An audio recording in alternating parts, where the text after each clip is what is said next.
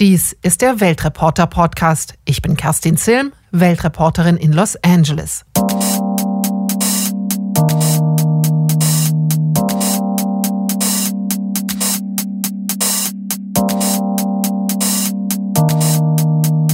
Diesmal geht's um Glaubenskriege. Ja, manchmal geht's auch um Religion, aber eher um das Leben in der Blase, in der wir uns nur mit denen umgeben, die unserer Meinung sind wo eine Meinung gleich zum Glauben wird und die, die anderer Meinung sind, zu Feinden, zu Idioten oder wie hier in den USA, wenn es um Politik geht, zu Kleingeistern, Lügnern und Bedauernswerten. Besonders heikel sind Politik, Religion, Arbeiterrechte und soziale Themen, also fast alles. Normal geredet wird eigentlich gar nicht, sondern es wird gestritten und das teilweise äh, auch mit Gewalt. Es gibt nur richtig und falsch und jede Seite glaubt, die absolute Wahrheit für sich zu pachten. Es ist wahnsinnig schwierig, darüber zu reden, ohne dass man vom Rest der Gruppe absolut niedergemacht wird. Aha.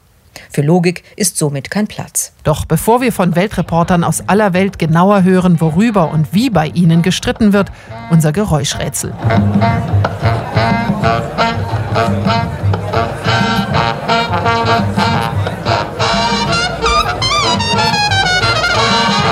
Wo das aufgenommen wurde und was das mit Glaubenskriegen zu tun hat, erklären wir am Ende dieses Podcasts.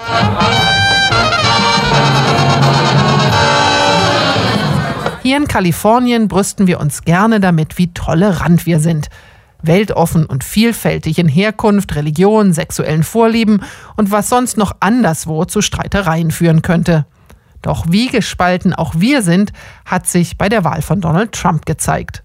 Nur 30 Prozent der Stimmen hat er in Kalifornien bekommen. Wir sind jetzt die Speerspitze des Widerstands und erleben, wie wenig tolerant wir sind, wenn jemand von den 30 Prozent Trump-Wählern auf die anderen trifft. Wie schwierig das geworden ist mit dem Diskutieren, das hat auch Weltreporterin Birgit Kasper erfahren, die aus Frankreich berichtet, bei einem leckeren Abendessen. Hast du gehört, dass Emmanuel Macron seinen Präsidentschaftswahlkampf teilweise von Monsanto hat finanzieren lassen? Erstaunt blicke ich meinen Freund Henri an, ein Stück Quiche bleibt mir im Halse stecken. Das würde mich sehr wundern, antworte ich ihm. Denn eines der Wahlkampfversprechen Macrons lautete das Verbot des Unkrautvernichtungsmittels Glyphosat, auch bekannt unter dem kommerziellen Namen Roundup, in spätestens drei Jahren. Es wäre doch unlogisch, dass der Hersteller dieses Produktes einen seiner Gegner in den französischen Präsidentensessel befördern wollte, oder? Henri rümpft die Nase. Wir wissen doch schon lange, dass Macron der Präsident der Megakonzerne ist. Überprüft hatte er diese sogenannte Information nicht. Einer seiner Freunde habe das auf Facebook gepostet. Aha. Für Logik ist somit kein Platz.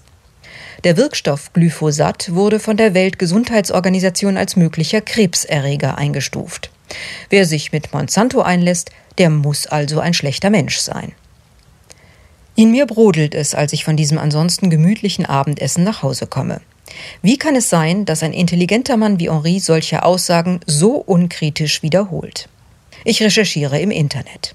Es stellt sich heraus, dass Marine Le Pen in einem Radiointerview behauptet hatte, Monsanto finanziere die Allianz der Liberalen und Demokraten, die Partei Macrons im Europaparlament.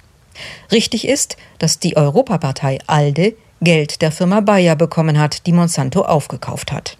Eine solche Parteispende ist legal.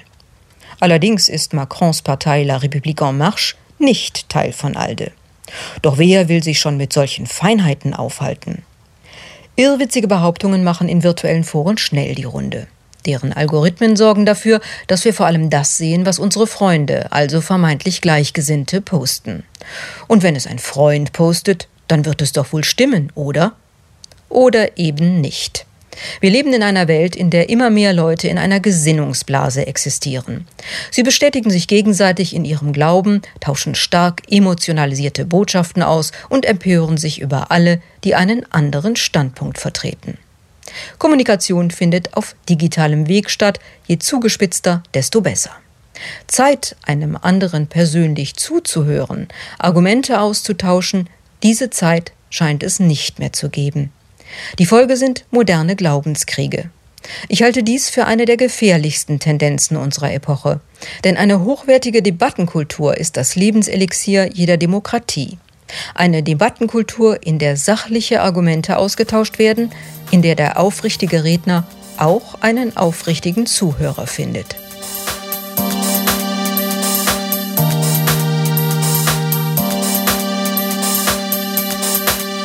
Birgit Kasper mit dem Anstoß zum Podcast-Thema Glaubenskriege und dem Leben in der Blase.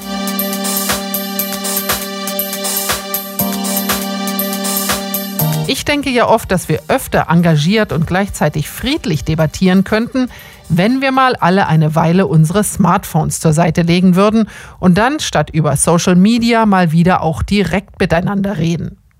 Dass das Abschalten der sozialen Netzwerke aber auch nicht die Lösung ist, wird unter anderem in Ägypten klar. Nach dem Sturz von Präsident Mubarak 2011 wurde dort erstmals plötzlich auch über alles Mögliche gestritten. Im Fernsehen, in den Zeitungen, vor allem im Internet, auf Facebook und Co. Doch zweieinhalb Jahre später putschte sich das Militär an die Macht. Fast alle Medien wurden gleichgeschaltet. Und dann zeigte sich, wo nicht mehr auf sozialen Medien kontrovers gestritten wird, herrscht nicht unbedingt Harmonie, sondern, berichtet Jürgen Striak aus Kairo, gespenstische Friedhofsruhe. In meinem Audioarchiv habe ich eine Aufnahme, die wie aus einer anderen Welt klingt. Sie stammt von 2011, damals während des Volksaufstandes gegen Mubarak. Da stand auf dem Tahrirplatz in Kairo plötzlich ein alter Mann vor mir zwischen den Demonstranten. Er hatte Zahnlücken, trug zerschlissene Kleidung und mit beiden Händen ein Plakat, auf dem nur ein einziges Wort stand: Facebook. Das ist eine Facebook-Revolution, eine Revolution der Jugend. Sie hat's geschafft, rief er euphorisch. Das war einmal. Es ist in Ägypten nicht mehr möglich, Menschen über die sozialen Medien zu mobilisieren. Das Regime von Abdel Fattah el-Sisi geht immer wieder gegen Leute vor, die sich in sozialen Netzwerken zu viel rausnehmen.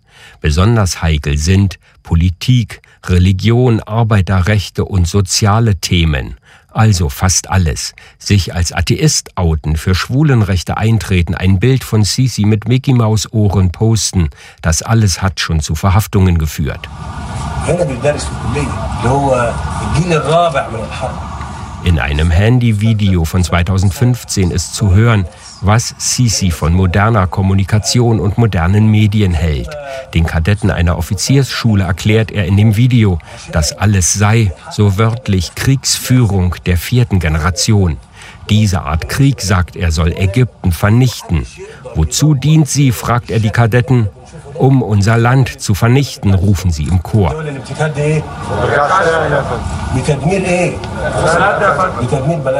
Hin und wieder platzt dann aber doch jemandem mal der Kragen. In einem Facebook-Video hat sich Amal Fati fürchterlich aufgeregt. Sie hat gegen sexuelle Belästigung gewettert und über die Lage im Land. Das Resultat mehrere Monate Gefängnis. Inzwischen gibt es sogar ein Facebook-Gesetz. Jedes Social-Media-Profil, das mehr als 5000 Follower hat, wird behandelt wie ein Presseerzeugnis. Außerdem gibt es eine Fake News Hotline. Und Sisi erklärte im Juli, innerhalb von drei Monaten seien 21.000 Gerüchte gezählt worden. Keine Ahnung, ob da die Fake News der Regierungspropaganda mitgezählt wurden. Der Aktivist Ahmed Badawi rief jüngst während eines Verfassungsreferendums auf Twitter dazu auf, mit Nein zu stimmen, und er kündigte den Ort an, an dem er jetzt gleich mit einem Plakat öffentlich protestieren wird. Das tat er dann auch. Auf dem knallroten Plakat stand Nein zur Verfassungsänderung. Es gelang ihm noch, ein Selfie davon hochzuladen, dann wurde er verhaftet und sein Twitter-Account war offline. Im Vorfeld des Referendums bildete sich eine Online-Kampagne gegen die Abstimmung. Als immer mehr Leute auf der Webseite unterschrieben, verschwand sie plötzlich aus dem ägyptischen Internet. Die Behörden hatten die IP-Adresse des Providers geblockt, dessen Server im Ausland stehen. Pech bloß für Zehntausende andere Webseiten, die auf denselben Servern gehostet werden. Sie waren plötzlich alle nicht mehr in Ägypten erreichbar. Mit all diesen Maßnahmen herrscht nun endlich Stille im Land. Es ist eine relative Ruhe, aber so richtig chillen kann keiner. Die Stimmung ist nicht beschaulich, sondern gespenstisch. Meine Erinnerung an den Mann mit dem Facebook-Plakat wird immer blasser. مش هيتكرر تاني في مصر vor gut einem Jahr sagte Präsident Sisi, es sei seine Aufgabe dafür zu sorgen, dass so etwas wie die Revolution von 2011 nie wieder geschehe. Was damals nicht geklappt hat, werde auch jetzt nicht gelingen. Weltreporter Jürgen Striak aus Kairo.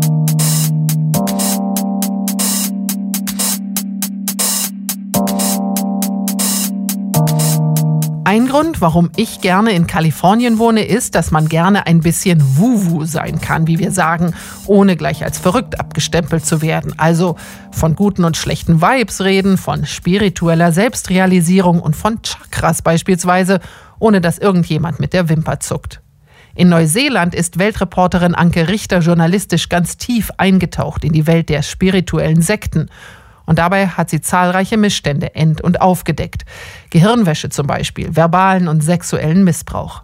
Anke hat auch gemerkt, dass in den betroffenen Gruppen wenig über diese Missstände diskutiert wird. Darüber habe ich mit ihr via Skype gesprochen und zuerst gefragt, warum finden denn kaum Debatten statt? Das ist in der Tat wirklich sehr schwierig, weil man hat natürlich immer Menschen in diesen Organisationen, in diesen Gruppen, die absolut überzeugt sind, dass das, was sie da gemacht und getan haben, richtig ist. Und die Menschen, die sich hingezogen fühlen zu bestimmten Organisationen oder bestimmten Lehrern, die sind ja auf der Suche und wollen sich auch verbessern und sind oft auch sehr zielstrebig darin, mehr aus ihrem Leben zu machen. Und wenn die dann gute Erfahrungen gemacht haben und etwas ähm, mitgenommen haben, was positiv ist von einem Lehrer oder von einer Gruppe oder von einer Organisation, dann ist es ganz schwierig, bei diesen Menschen ähm, Einsicht dafür zu haben, dass es vielleicht andere in ihren Reihen gibt, die das nicht so erlebt haben und wo vielleicht sogar ganz viel Schlechtes passiert ist. Und vor allem, wenn es zum Beispiel sexueller Missbrauch ist oder Manipulation oder Ausbeutung von Leuten, ist, ist es wahnsinnig schwierig, dann das kundzutun und darüber zu reden, ohne dass man vom Rest der Gruppe oder den anderen, die die Weggefährten waren, absolut niedergemacht wird. Man möchte ja meinen, dass ähm, in diesen Gruppen dann eigentlich auch viele Menschen sind, die also jetzt nicht gerade unbedingt erleuchtet sind, aber die eben sagen, na ja, wir gehen offen mit allen möglichen Argumenten um und versuchen dann etwas Gemeinsames zu finden oder etwas, worauf wir aufbauen können. Aber das ist dann in dem Bereich nicht so. Ja, es ist ganz schwierig zu einem, weil es ja eine Gruppe ist. Das heißt, man hat dieses, diesen Groupthink, das Gruppendenken. Es ist schon eine gewisse Konformität oft da und je, je sektenähnlicher oder je kultähnlicher das sich abspielt, umso stärker ist es natürlich. Die Sprache wird gleich und zieht man sie auch noch ähnlich an. Man geht nur noch zu den Treffen und zu den Meetings und zu den Veranstaltungen dieser einen Gruppierung oder Schule und die sehen von außen nicht immer wie eine Sekte aus. Die meisten Sachen sind Selbsthilfeorganisationen oder, oder tolle Lehrer oder auch Yoga-Institute, die sich immer mehr in diese Richtung entwickeln. So, und dann gehört man plötzlich dazu, findet ganz viele neue tolle Leute und man, man, würde eigentlich meinen, dass unter diesen Menschen, die diese ganze Arbeit an sich selber gemacht haben, ähm, dass die alle ein Stück weiter sind und sogar eher geschult sind zu sehen, wo was schief läuft. Aber genau das ist leider nicht der Fall. Es passiert dann so ein Split, dass man auf der einen Seite vielleicht noch so einen gesunden Menschenverstand hat oder eine innere Stimme, die sagt, hm, das äh, knirscht jetzt aber hier oder das fühlt sich aber nicht richtig an. Oder wie diese Person gerade hier vor allen anderen runtergemacht worden ist und jetzt traut sich keiner was zu sagen. Das ist doch eigentlich nicht richtig. Und gleichzeitig traut man sich aber auch nichts mehr zu sagen, weil man will diese Gruppe nicht verlieren und auch mit einem selber stimmt ja was nicht, dass man noch nicht so weit ist, dass man noch nicht kapiert hat, warum das wichtig ist, dass diese Person da vorne vielleicht das und das lernen muss. Und daher wird sie runtergemacht. Und je, je weniger man sich traut, das zu hinterfragen, umso schwieriger wird es sich dann auch daraus zu befreien. Über die Vorwürfe gegen Anführer von spirituellen Organisationen wird ja jetzt auch viel auf Social Media geschrieben. Was denkst du, wie beeinflussen Facebook, Twitter und Co. die Diskussion? Social Media spielt mittlerweile eine Riesenrolle, genauso wie es ja auch bei MeToo äh, eine Rolle gespielt hat. Und genauso ist es auch innerhalb dieser ganzen, sag mal, Sekten oder Esoterik und spirituellen Welt gäbe es nicht Facebook-Gruppen, wo bestimmte Sachen plötzlich benannt werden, wo sich Leute zusammengetan haben und wo auch bestimmte Gurus und Lehrer bloßgestellt worden sind und hinterfragt worden sind und sich Leute plötzlich finden können, die vielleicht vorher alleine sich nicht getraut haben, ähm, überhaupt was zu sagen. Und durch Social Media plötzlich ähm, findet man andere. Auf der anderen Seite besteht natürlich auch die Gefahr, dass Leute benannt und beklagt werden äh, oder angeklagt werden, die noch nicht vor Gericht gestanden haben. Auf der anderen Seite braucht man manchmal aber auch dieses Momentum der Menschen, die sich zusammenschließen können, in den entsprechenden Chatrooms und so weiter treffen können, damit überhaupt was passiert. Soziale Medien sind also durchaus auch Foren, die in der Debattenkultur etwas Gutes bewirken können. Anke Richter war das aus Christchurch in Neuseeland.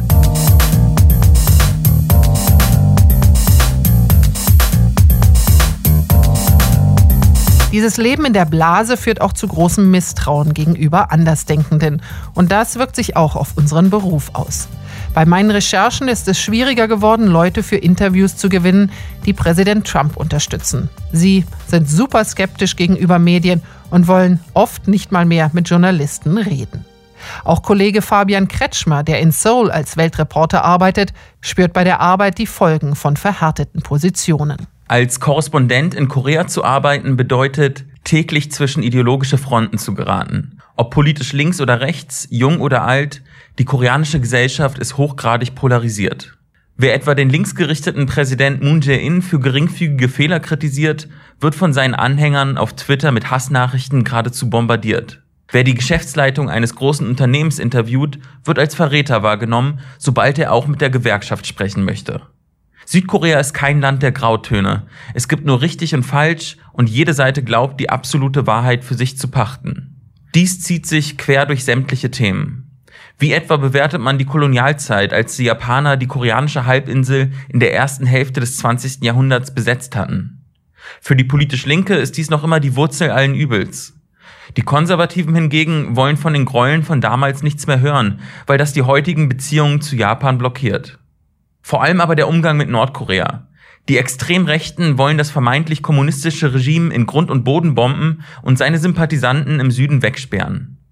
Die Linke hingegen blickt fast schon naiv auf die Diktatur im Norden und blendet die politischen Arbeitslager gänzlich aus. Die extreme Polarisierung hat auch damit zu tun, dass Südkorea von einer streng hierarchischen Kastengesellschaft eine japanische Kolonie wurde, dann totalitäre Militärdiktatur und schließlich ganz plötzlich Demokratie. Eine Debattenkultur hat daher keine historischen Wurzeln. Die Jugend aber hat das Denken in extremen Gegensätzen gänzlich satt. Sie sind in einer freien Demokratie aufgewachsen und in noch nie dagewesenem Wohlstand. Statt nach ideologischen Grundsatzdebatten sehen sie sich nach einem pragmatischen Umgang untereinander, frei von Feindbildern und übertriebener Heroisierung.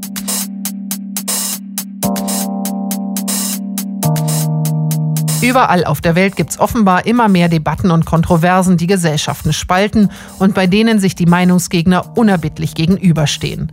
Um was da zum Beispiel gestritten wird, erzählen jetzt Weltreporter aus Tschechien, Taiwan, Indonesien und Kongo. Erst geht es aber nochmal zu Anke nach Christchurch in Neuseeland, wo ein Rechtsextremist Mitte März zwei Moscheen angriff und 51 Muslime ermordete. Nach dem Anschlag in Christchurch gibt es doch sehr verschiedene Positionen, was das Thema Islamophobie angeht. Es gibt die Menschen, die jetzt auf die Straße gehen. Ich komme gerade von einer Demo und erst recht umso mehr davor warnen, vor Rassismus und so weiter. Aber es gibt auch die, die jetzt sagen, wir müssen doch jetzt hier nicht plötzlich alle anders werden. Zum Beispiel den Namen der Rugby-Mannschaft Crusaders zu ändern, weil das nun Kreuzritter bedeutet, halten viele für ganz verkehrt und wehren sich ganz vehement dagegen und sagen, das ist Political Correctness gone mad. Im Nachgang zu dem Anschlag äh, gibt es viele Diskussionen darüber, wer angeblich jetzt alles ähm, Hate Speech benutzt und was nicht mehr richtig ist und was man äh, nicht mehr sagen darf. Kommentarfunktionen der großen Tageszeitungen sind zum Teil eingeschränkt worden. Überhaupt äh, Free Speech, freie Rede oder Hate Speech ist ein Riesenthema. Zum Beispiel eine, eine Feministin aus Australien, die hier ins Land gereist ist, sollte daran gehindert werden, weil sie angeblich zu Gewalt aufgerufen hat in einem ironisch gemeinten Hashtag über Männer. So verhärten sich die Fronten. Für eine Reportage habe ich neulich zwei Tschechen getroffen, die unterschiedlicher nicht sein könnten. Der eine, 21 Jahre alt und Jurastudent, kennt Tschechien nur als Mitgliedsland der Europäischen Union, solange er sich erinnern kann. Ihm gefällt die EU nicht. Über die Grenzen reisen zu können, das sei zwar toll, aber dafür brauche man ja nicht den ganzen Rest, diesen bürokratischen Überbau, wie er es nannte. Und dann traf ich noch eine Frau, 84 Jahre alt und zutiefst dankbar für die Union. Im Kommunismus wurde sie wegen ihres katholischen Glaubens unterdrückt. Sie hat die Hetze gegen den imperialistischen Westen miterlebt und vor allem gegen die revanchistischen Westdeutschen, wie es damals immer hieß. Die EU ist für sie vor allem ein Friedens- und ein Freiheitsprojekt. Deshalb, weil sie das Gegenteil selbst erlebt hat. Jetzt stehen sich diese beiden Lager in Tschechien unversöhnlich gegenüber. Die einen, die finden, dass Tschechien schon immer allein kulturell in den Westen und nach Europa gehört. Und die anderen, die überlegen, ob das Land ohne die Union nicht heute besser dastünde. Bist du Chinese oder Taiwaner? Das ist keine harmlose Frage. Das legt in Taiwan die Spaltung der Gesellschaft offen. Denn was bedeutet Chinese? Definiert man es ethnisch, dann haben 90 Prozent der Taiwaner chinesische Vorfahren, die irgendwann in den letzten 300 Jahren den Weg auf die Insel gefunden hatten. Kulturell, Sprache und Schrift, Religion und Bräuche sind fast die gleichen. Aber politisch, da wird es heikel. Als Chiang Kai-sheks Nationalchinesen noch per Kriegsrecht herrschten, hämmerte die Propaganda den Taiwanern ein, ihr seid die wahren Chinesen, nicht die Kommunisten auf dem Festland. Doch seit knapp 30 Jahren ist Taiwan nun eine Demokratie. Der gefühlte Abstand zur Volksrepublik ist immer weiter gewachsen. Je jünger, desto weniger chinesisch fühlen sich Taiwaner. In vielen Familien sorgt das für Streit und Unverständnis. In Indonesien wird seit Jahren darüber gestritten, ob Homosexualität kriminalisiert werden soll. Laut Umfrage sind mehr als die Hälfte der Indonesier der Meinung, dass Homosexuelle die gleichen Rechte haben sollten wie alle anderen. Mehr als 40 Prozent aber sind vom Gegenteil überzeugt. Ihr Hauptargument, LGBT sei unmoralisch und passe nicht zur indonesischen Kultur. Dabei kommt Homo- und Transsexuellen in einigen Kulturen des Vielvölkerstaats eine besondere Rolle zu, etwa den Bisu-Priestern in Sulawesi. Konservative Politiker, Psychologen und Geistliche hetzen in sozialen und anderen Medien gegen die Krankheit, die sowohl ansteckend als auch heilbar sei. Regelmäßig werden LGBT-Veranstaltungen von radikal-islamischen Gruppen bedroht. Nicht verwunderlich, dass Pro-LGBT-Stimmen immer leiser werden und sich fast nur noch in geschlossenen Chats austauschen. In der Demokratischen Republik Kongo wird seit Monaten ein Glaubenskrieg geführt, der für viele tödliche Folgen hat. Die Frage, gibt es das hoch ansteckende Ebola-Virus tatsächlich oder ist es eine Erfindung geldgieriger Hilfsorganisationen? Im Internet und in den sozialen Medien kursieren alle möglichen Gerüchte, falsche Informationen und Verschwörungstheorien. Zum Beispiel die Behauptung, dass Ebola absichtlich verbreitet wurde, um die Pharmaindustrie reich zu machen. Oder dass der experimentelle Impfstoff angeblich unfruchtbar macht, während genug Vitamin C die Seuche kuriere. Die Gerüchte schüren ohnehin vorhandene Ängste sowie das Misstrauen gegen die Helfer und gegen die Maßnahmen der kongolesischen Regierung. Das waren Anke Richter, Kilian Kirchgessner, Klaus Bardenhagen, Tina Schott und Bettina Rühl.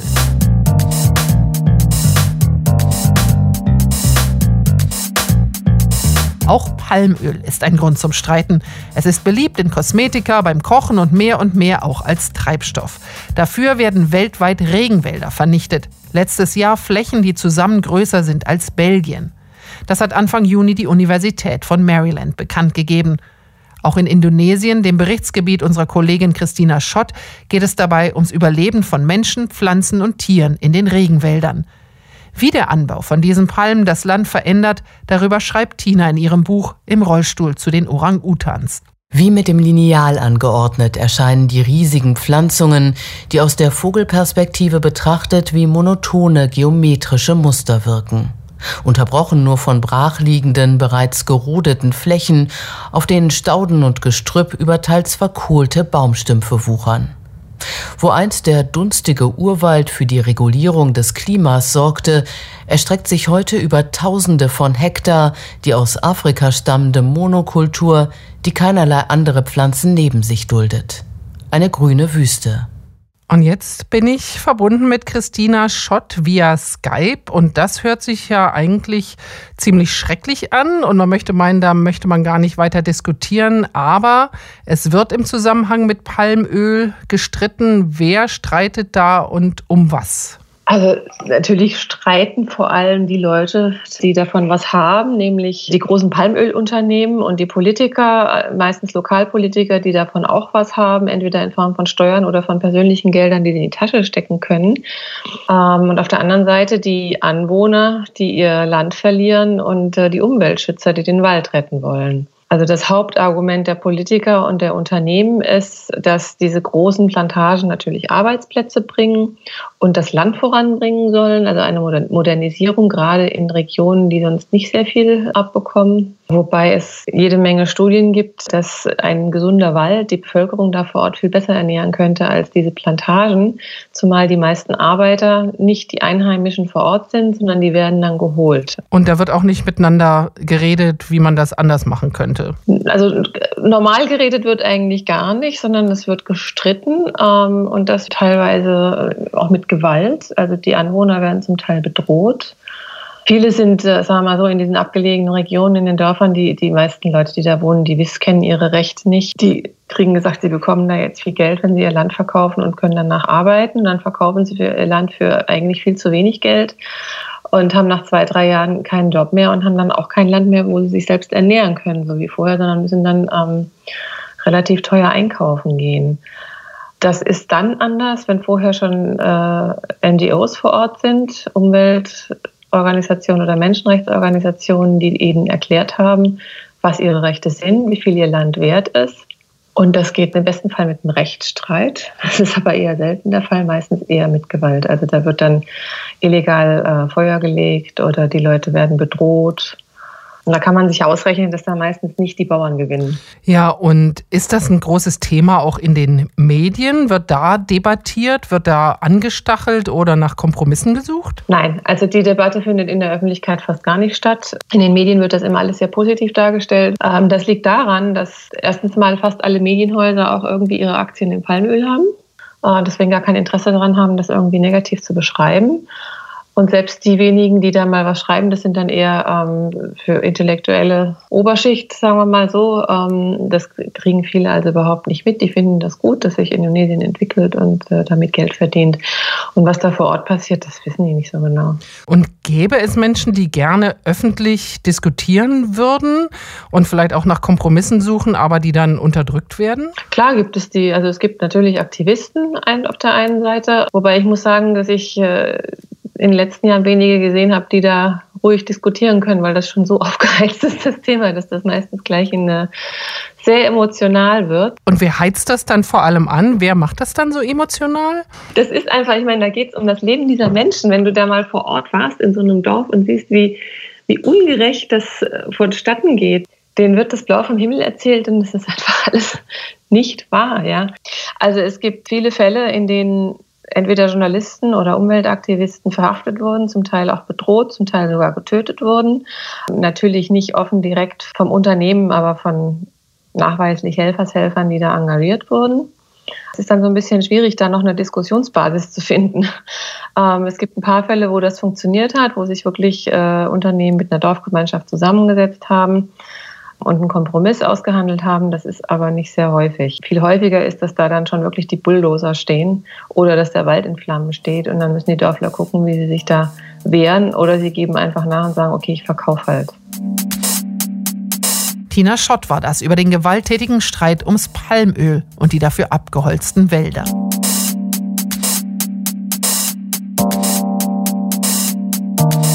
Kurz vor Schluss unseres Podcasts nun die Auflösung unseres Geräuschrätsels. Etwas Positives, ein Ansatz zum Überwinden der Kluften.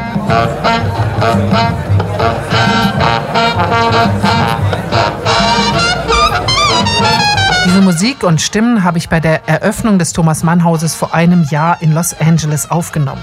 In dem Haus hat der Schriftsteller von 1942 bis 1952 im Exil gewohnt. Und es ist jetzt vor kurzem wieder auf den Markt gekommen. Die deutsche Regierung hat es gekauft und es soll ein Ort werden, an dem im Sinn von Thomas Mann Debatten über aktuelle Themen angestoßen werden. Einer der ersten Fellows war Thomas Manns Enkel Friedomann. Der war als Kind oft bei den Großeltern im Haus zu Besuch und er wird jetzt die neue Mission unterstützen.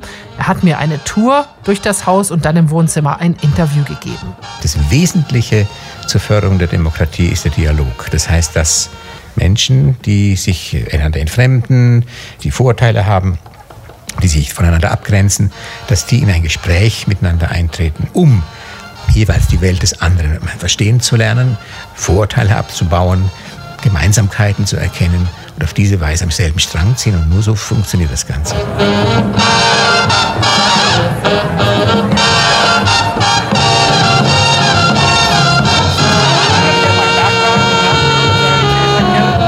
Das war's für dieses Mal vom Podcast-Team Leonie March, Jürgen Striak, Birgit Kasper, Sascha Zastiral und ich, Kerstin Zilm. Wir hören uns wieder in drei Monaten. Tschüss, bis dann.